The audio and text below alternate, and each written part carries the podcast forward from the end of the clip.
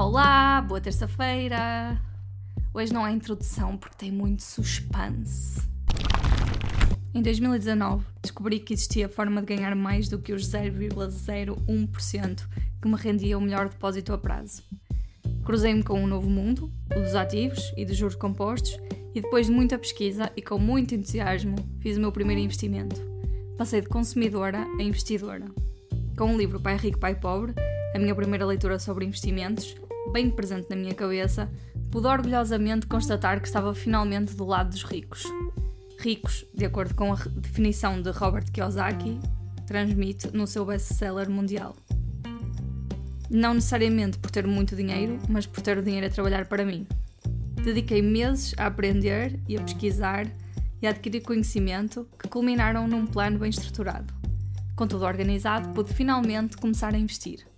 Mudei o paradigma e o modo de consumo, passei a comprar ativos, não passivos. Coloquei o dinheiro a trabalhar para mim, em vez de ficar parado na conta bancária. Passei a pagar-me primeiro e a definir objetivos financeiros com prazos tangíveis. E que sensação tão boa! E o melhor de tudo foi começar imediatamente a ver os efeitos dos investimentos. Em janeiro de 2020 estava a receber os primeiros juros. Apesar das pequenas oscilações diárias nos investimentos da Bolsa de Valores, ao fim de cada semana as variações eram sempre positivas. Na primeira semana acumulava já 32 euros de ganhos virtuais e no primeiro mês já 3 dígitos. Quantos anos é que eu tinha de esperar para ver resultados semelhantes no meu, nos meus depósitos a prazo? Demasiados, se calhar mais do que a esperança média de vida atual. Eu estava em êxtase. Todos os meses, assim que recebia o salário, enviava mais dinheiro para as diferentes plataformas de investimento Contava os dias para o pagamento seguinte, não para gastar, mas para investir. Com resultados tão positivos, até o meu namorado, completamente avesso ao risco e cético, ao ver o que se estava a passar comigo, começou também a investir. Não tinha como objetivo atingir o FIRE, mas, tal como eu, sempre foi poupado e rapidamente percebeu que o custo da oportunidade de ficar de fora era demasiado grande para arriscar. Assim se passaram os primeiros quatro meses, uma mistura de entusiasmo para ver a evolução do portfólio, no mínimo duas vezes por dia, com a felicidade de cada mês para poder investir novamente. Entretanto, chega março de 2020. Uma pandemia ameaça alastrar-se pelos continentes, o medo instala-se, o impacto das restrições é real e muitas empresas começam a fechar portas. No dia 16, o mercado americano afunda 12% a terceira maior queda diária da história. Nesta altura, eu tinha cerca de 5 mil euros investidos, o que significa que, num único dia, vi o meu saldo cair 600 euros. Nesse momento, eu tive as primeiras grandes lições e fico mesmo feliz por terem surgido numa fase inicial em que os valores investidos eram baixos e haveria ainda tempo suficiente para corrigir e adaptar o necessário sem grandes danos. A lição número 1 um foi: almofadinha também conhecida como fundo de emergência, é mesmo muito importante. Em situações de crise, nós podemos ser afetados de uma forma muito mais direta do que apenas a queda dos investimentos. Este foi o meu caso. Mais impactante do que esta queda na bolsa, no meu dia a dia, foi o facto de a minha empresa ter colocado todos os seus funcionários em layoff. A situação em causa, uma pandemia que obrigava a quarentena, fez com que ficasse mais de um mês sem rendimentos à espera do reembolso do valor devido pela Segurança Social. Lição número 2.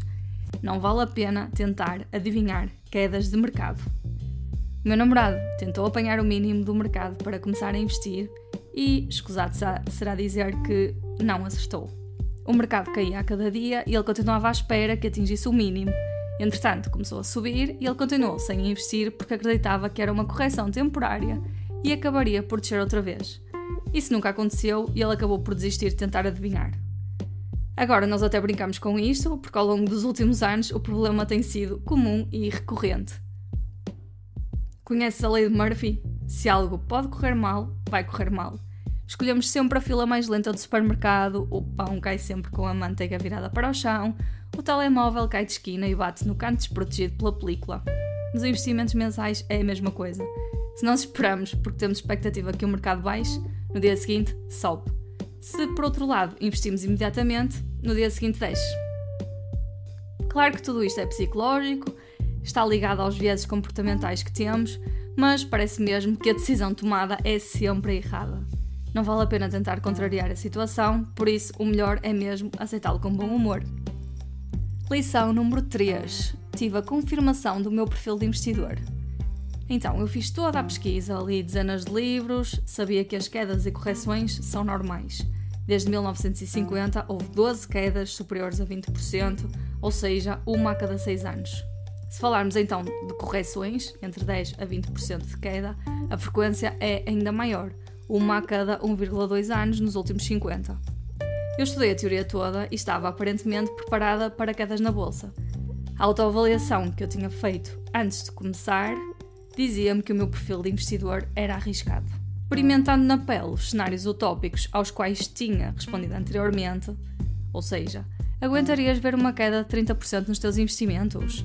Se isto acontecer, o que farás? Vendes, mantens ou reforças? Respondendo a isto, eu percebi então que conseguia, de facto, lidar bem com estas oscilações. Confirmei que o meu plano era resiliente e estava adequado ao meu perfil. Nem todas as pessoas reagiram da mesma forma. Muitos perceberam que estavam demasiado expostos a ativos voláteis e que isto poderia causar mal-estar e ansiedade e tiveram de reajustar o seu plano. Lição número 4. Seria bom ter dinheiro disponível para investir.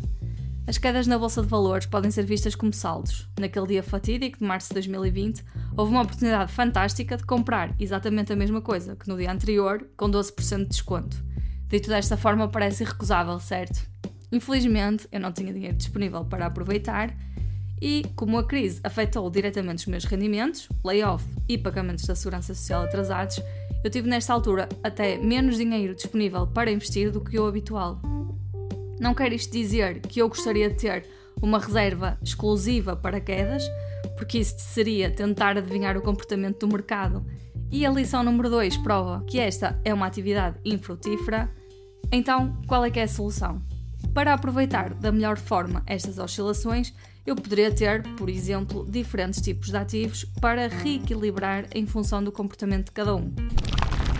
A minha preocupação e interesse inicial por estes temas surgiu da insatisfação com as taxas de juros praticadas nos depósitos bancários. Eu identifiquei um problema, procurei soluções e esta pesquisa trouxe-me algo ainda mais entusiasmante: o conceito FIRE, independência financeira e reforma antecipada. A minha motivação para poupar e investir passou a ser comprar tempo no futuro para reformar-me em 2030 com 37 anos. Infelizmente, atravessamos um período difícil. Eu sei que, enquanto muitas pessoas podem ouvir este podcast com a mesma perspectiva que a minha, ou seja, otimização do plano FIRE, investimentos, melhorar a condição atual, para outras pode ser uma tábua de salvação para as suas poupanças. A independência financeira é um sonho, a rápida desvalorização da moeda é a realidade que vivemos hoje em dia. A reforma antecipada é uma possibilidade, encontrar uma solução para proteger as poupanças da inflação é uma obrigação. Se ainda não percebeste, eu vou-te dizer: neste momento eu estou a ler o prefácio do meu novo livro. E agora? Porquê este livro? Porquê agora? O meu primeiro livro, Fire O Caminho para a Independência Financeira, é um manual de introdução à organização financeira com vista à liberdade e, possivelmente, à reforma antecipada. Contém o passo a passo necessário para iniciar a jornada FIRE, desde a mentalidade a toda a teoria até à elaboração de um plano concreto. No que toca aos ativos disponíveis, este primeiro livro descreve sucintamente as opções que estão à nossa disposição. Este segundo livro, que pretende ser o primeiro de uma coleção, aborda aprofundadamente um dos ativos que podemos usar a nosso favor para construir a nossa independência financeira: obrigações. E eu decidi começar por este ativo porque acredito que é o que terá mais impacto na população portuguesa. Na nossa cultura, nascemos e crescemos com aversão ao risco e a resistência à mudança é inerente a todos nós. O desconhecido é desconfortável e por isso, se este é o ativo que os portugueses preferem, então este é o tema mais urgente. Os certificados da Forra e do Tesouro são os produtos de investimentos preferidos dos portugueses. Segundo dados do Banco de Portugal, em 2023 bateram-se todos os recordes existentes por uma margem que não deixa dúvidas. Em 2019, as subscrições médias mensais foram de 12 milhões de euros, em 2020, 16 milhões de euros e em 2021, 21 milhões. Em 2022, com a subida de Euribor, arrancou também a corrida aos certificados.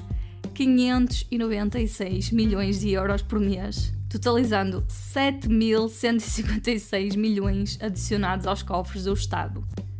Em apenas 4 meses de 2023, o investimento em certificados da Forro totalizou 10 mil milhões de euros.